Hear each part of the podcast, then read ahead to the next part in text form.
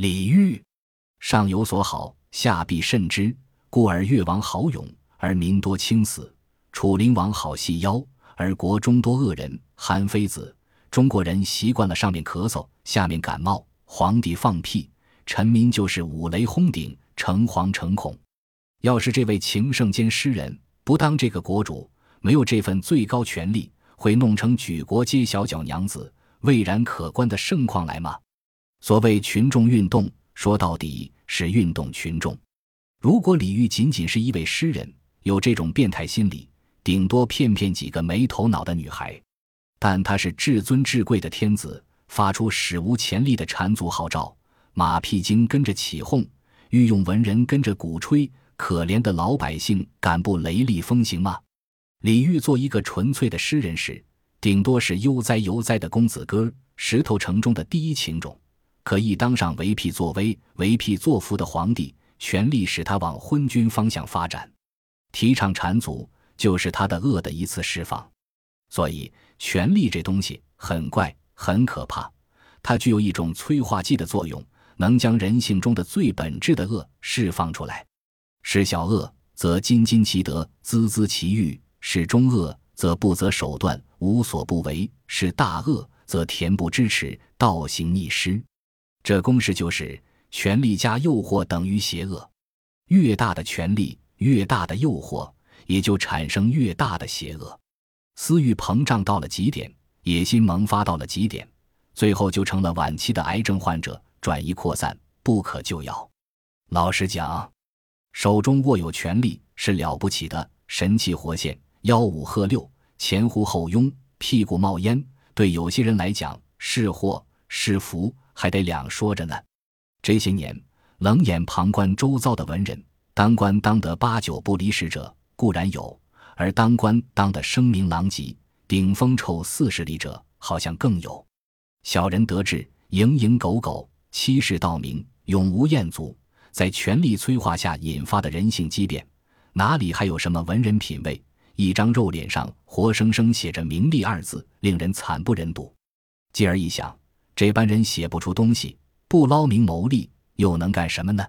李煜并非无能之辈，不过他的能表现在艺术的灵性上、精神的追求上、才华的绽放上、美感的影悟上。舍此之外，他一概视为俗物。所以，治国为其短，写诗为其长；打仗是其短，作画是其长。《珍惜放谈》一书说：“江南李后主善词章，能书画，尽皆真妙绝。”作者高慧叟为宋代人，距李后主不远，有这个评价，足见诗人风流绝世，才华绝代，并非溢美之词。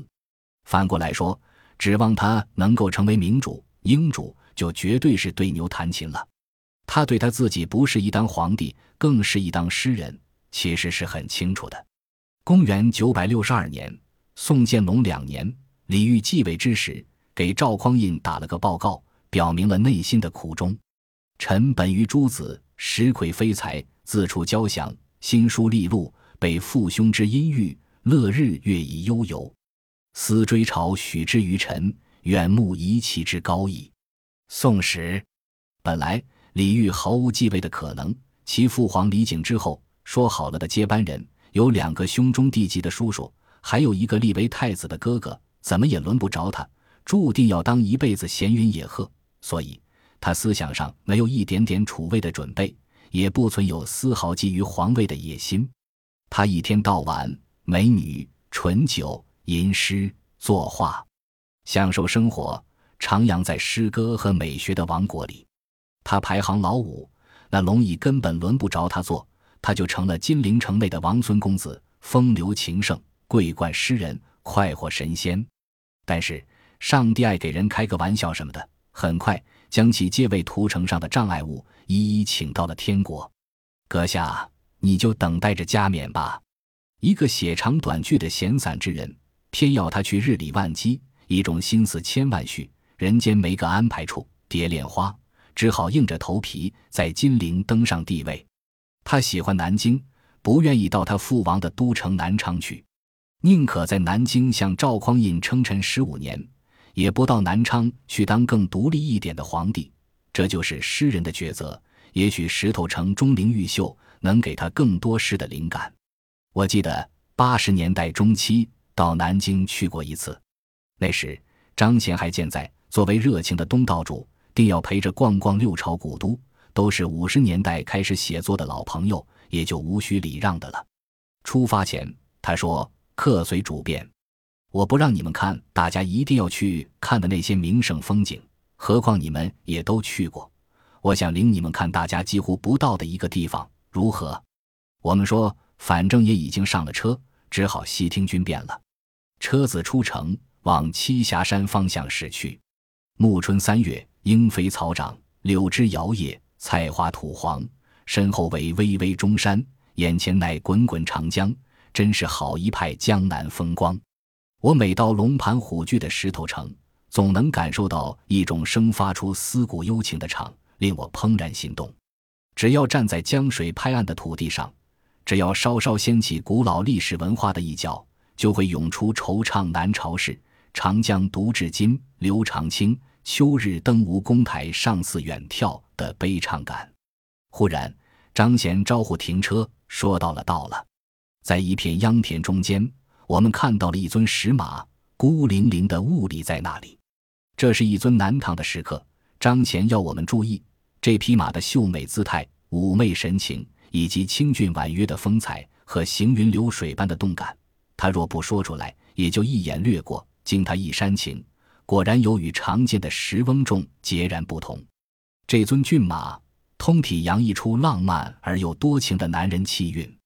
有人问：“确实是李后主那时代的石刻吗？”张显说：“这是经过文物专家鉴定的，但不知为什么。”只有穷穷独立、形单影只的一批，也许是一篇只写了开头而没有写到结束的文章。清人沈德福在其《避肘斋于坛》中为李煜抱不平：南唐李变，故吴王克之后也，具有江淮垂四十年，史家何以不以正统与之？正统不正统，由史家推敲去，估之勿论。营造帝王家的山陵。其攻城之好为，往往要穷毕生之力。但即位后只做了十五年江山的李煜，活着都难，黄故死者，也就只能是这种虎头蛇尾、不了了之的结局。事隔多年，旧事重提，难免有时光无情之叹。张显早已作古，同行者也都垂垂老矣。但嫩绿秧苗中的那匹石马，也许就是玉楼春。终归时修照烛花红，待放马蹄青夜月的那一匹吧，却会永远兀立在那里。远游归来，夜色朦胧，挂在女墙之上那一弯浅月，犹历历在目，真是六代绮罗成旧梦。石头城上月如钩，鲁迅无题。也许往事总是不堪回首的，回忆那匹孤独的马，回忆那位被千机药毒死的不幸诗人。总是禁不住对于这块土地上文人命运的思索。从历史版图来看，充满浪漫色彩的男人与信奉现实精神的北人交手，从来没占过优势。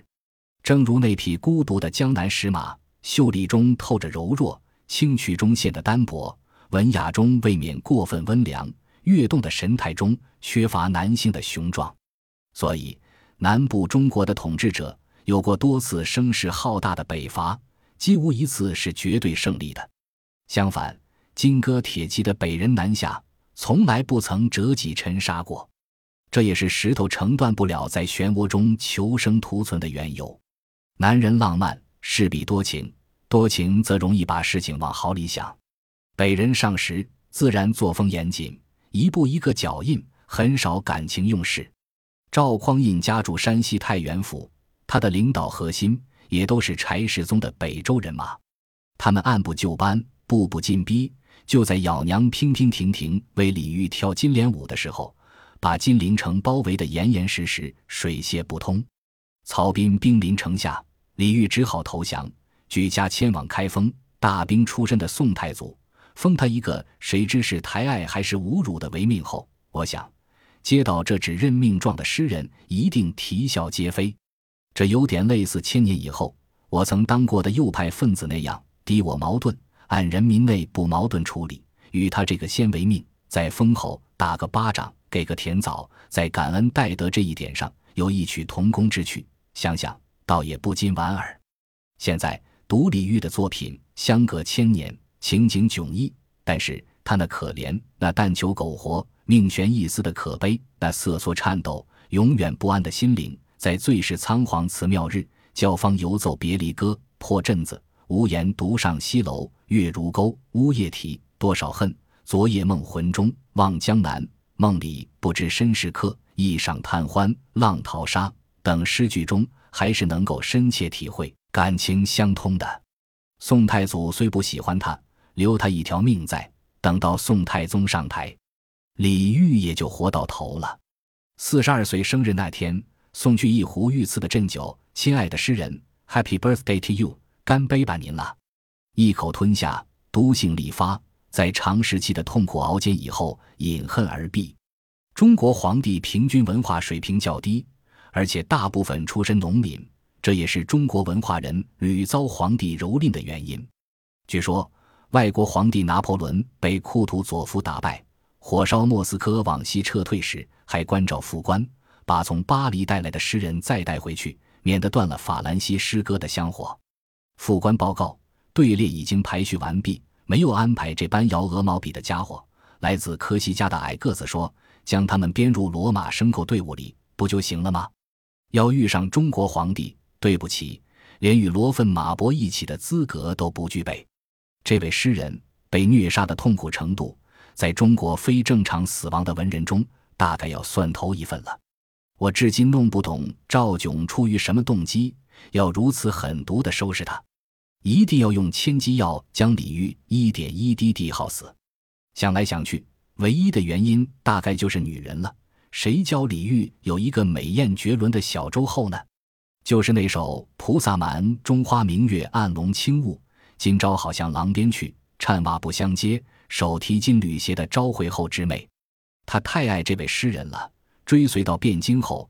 偏偏被行武出身的宋太宗相中了，经常一顶翠轿将他抬进大内，一住旬日，才放回来。这他妈的也太不把人当人了！南唐时一记载，李国主小周后随后主归朝，封郑国夫人，立随命妇入宫，每一入折数日，出必大气骂后主，后主多婉转避之。一个男人连自己心爱的女人都保护不住。看着他被王八蛋蹂躏，还有脸活在这个世界上吗？尽管如此忍气吞声，那赵老二还不放过他，让他死于非命。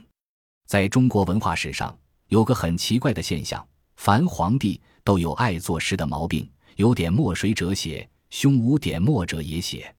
连还未坐稳龙椅的皇朝，李自成、张献忠、洪秀全等革命同志，也会周两句顺口溜，让人笑煞。亭长刘邦当上皇帝后，居然无师自通，吼出来“大风起，西云飞扬”，那挺胸凸肚的场面一定很滑稽。于是，我觉得那个科西嘉小个子相当可爱。也许他只写情书，不作诗，便对诗人有了一份雅量，一份宽容，让他们跟罗马一队回来，不致冻死在西伯利亚。如果想到耶稣也是诞生在马槽里的话，说明波拿巴还是很高看这些拿着竖琴的天使。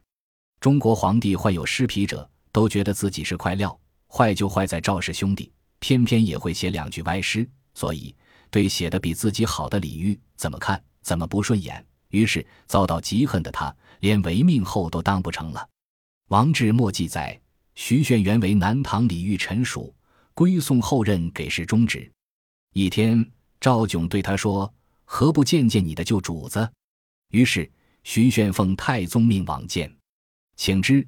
李主纱帽道袍而出，铉下拜，具下阶，引其衣以上。铉辞宾主，李主曰：“今日又安有此礼？”铉引以稍偏，乃敢坐。李默然不语。久之，忽常欲叹曰：“当时毁杀了潘右、李平。”炫既出，有旨召对，炫不敢饮。遂由秦王赐千机药之事，千机药者，服之头足向就前阙，犹如千机状也。又传小楼昨夜又东风，即忆江春水向东流之句，并作之，故至或云。诗人死在了他的诗上，这就是做皇帝的诗人和不做皇帝的诗人都有可能遇到的下场。